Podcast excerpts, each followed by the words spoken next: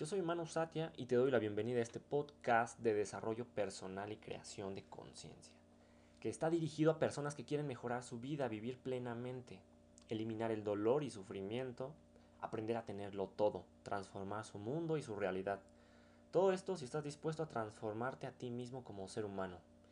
Crea en un mundo donde si puedes soñarlo, puedes materializarlo. Mi propósito es llevarte a descubrir que tú eres tu propio maestro. Así que te daré las herramientas para que vivas la vida que siempre has querido.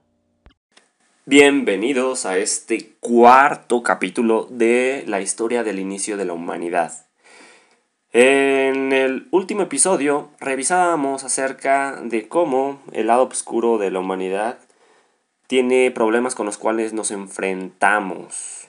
Si no es que en las últimas dos, tres décadas se ha empezado a voltear la mirada gracias a los esfuerzos de muchos premios Nobel y otras personas que actúan de manera independiente, con movimientos ecologistas y activistas, buscando atender eh, y brindar solución, además de hacer que los gobiernos volteen y presten atención en reuniones grandes como la cumbre que hablábamos de Río de Janeiro, por ahí en 1990 y tantos.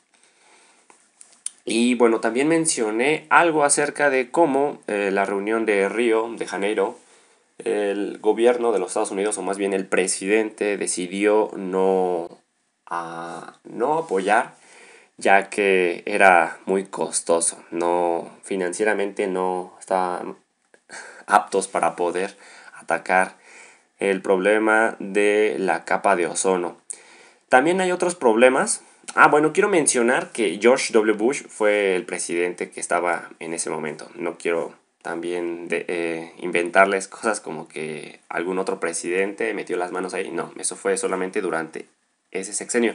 Pero bueno, perdón, cuatrienio, porque ellos son de cuatro años en Estados Unidos, pero bueno, con la opción a, eh, a extenderse, pero yo quiero hacer énfasis en que no es fácil una decisión para ningún gobierno de ninguna parte del mundo el tomar la decisión de voltear recursos financieros a atender este tipo de soluciones. Sí es algo que se debe de hacer y se debe encontrar alguna solución, pero Históricamente, siempre tomar ese tipo de decisiones significa castigar un poco, quizás en la parte social, en la, parte educativa, eh, empresarial, emprendimiento, de desarrollo, de inversiones, en fin. Eh, atacar esta parte de la contaminación y resolver cosas que eh, inevitablemente hemos hecho a través del progreso y desarrollo de la humanidad, pero que sin embargo debemos de atacar. Bueno, regresando a las catástrofes, hay otras cosas como lo son el deshielo, el calentamiento de los mares y océanos en todo el mundo, que contribuyen al, pues al derretimiento de los polos.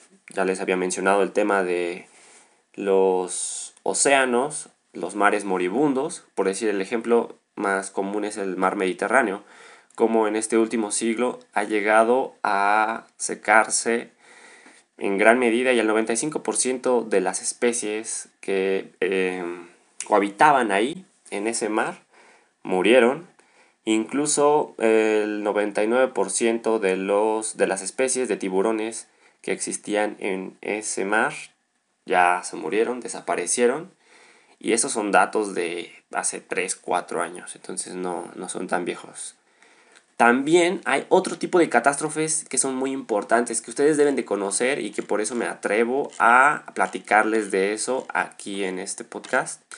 Y son las bombas subterráneas y CFCs. ¿Qué son los CFCs? Pues son los gases clorofluorocarbono, de fluorocarbono, que no son otra cosa más que... Em, son derivados que se ocupan en los aerosoles y actúan como agentes que enfrían y al enfriar alteran obviamente el equilibrio, la temperatura en el medio ambiente y normalmente esos gases como son más densos y más pesados deberían de llegar al suelo, al ras del suelo, pero algunas veces llegan a encontrarse atrapados en la parte superior de la capa de ozono, bueno, en esos niveles elevados. ¿Por qué dirán si son más pesados es que están arriba? Bueno, pues arriba hay menos gravedad y la fuerza de, de atracción hace que eh, pues no tengan la suficiente fuerza para poder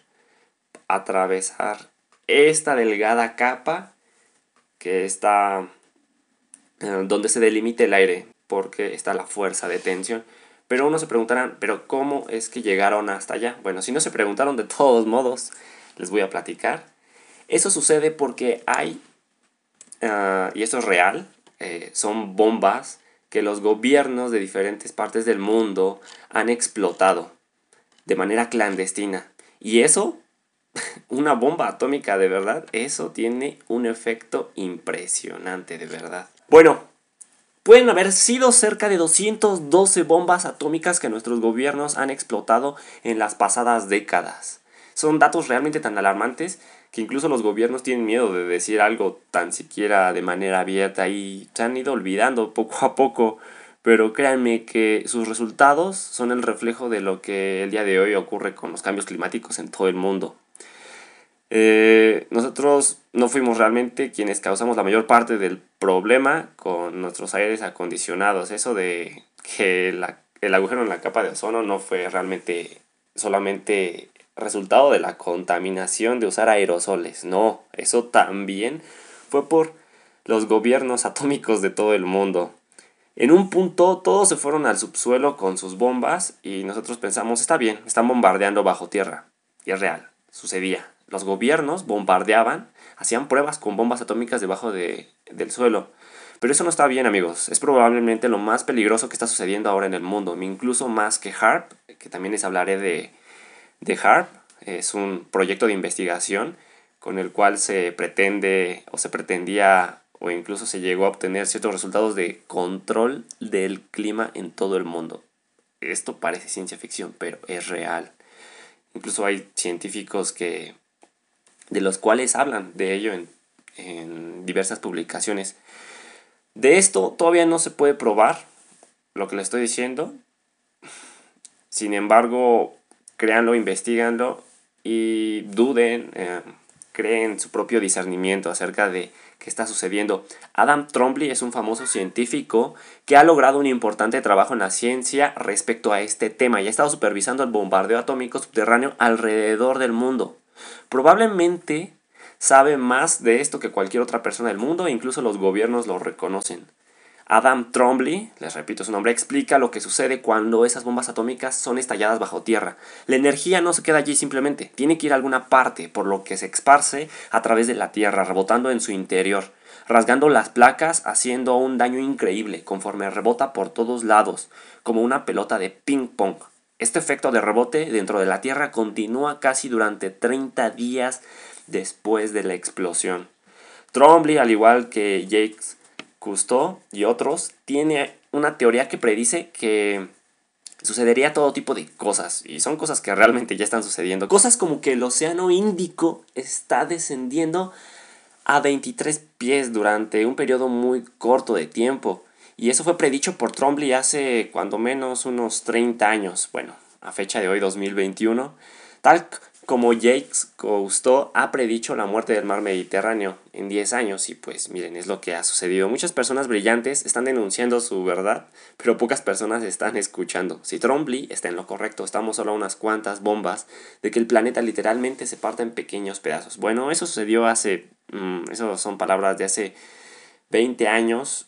Actualmente las cosas han cambiado, los gobiernos de todo el mundo han estado transformándose y evolucionando Así es que esta alerta roja de 1991, gracias a Dios, eh, ha ido evolucionando. Sin embargo, no podemos descartar que aún los gobiernos de todo el mundo, aún de manera oculta, hacen cosas que no deberían, pretendiendo que nada va a pasar.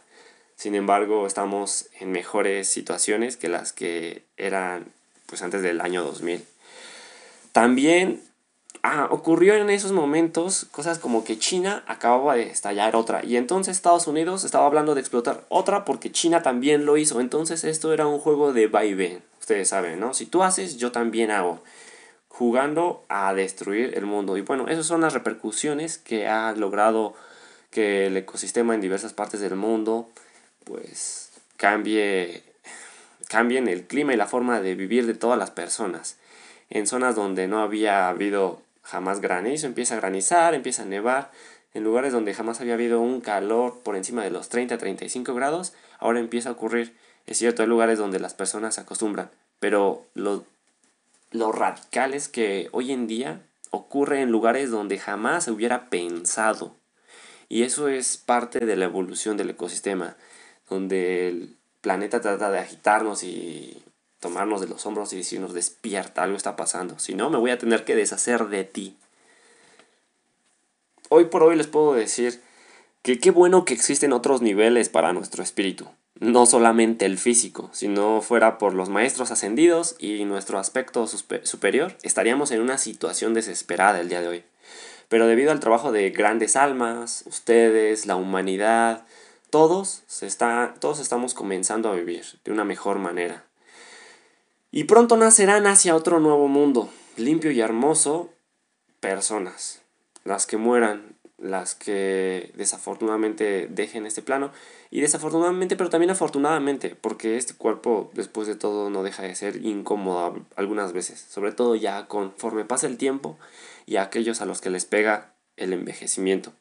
Que deseo de todo corazón que no sea no seas tú y ninguno de tus conocidos. Que sigas mejorando tu cuerpo, que siga creciendo y mejorando conforme pasa el tiempo y te fortalezcas con eso.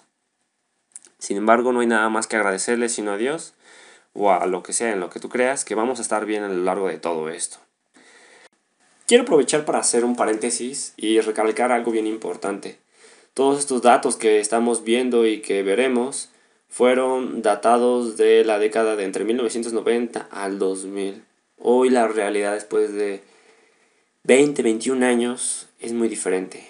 Han mejorado, cambiado, vaya, las cosas han sido de mejor en mejor y sin embargo hay cosas en las cuales no debemos de confiarnos, seguir reforzando nuestros esfuerzos porque como ustedes sabrán, pues estos últimos meses de contingencia, de todo esto que estamos viviendo, pues nos dan a relucir que la historia se está repitiendo y no hay nada que nos haga estar certeros o seguros de que en el futuro esto no va a volver a suceder.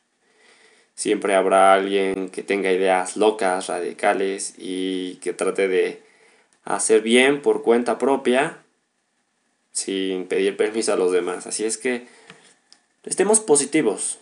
Eh, stay safe, stay good. Mantente seguro, mantente bueno.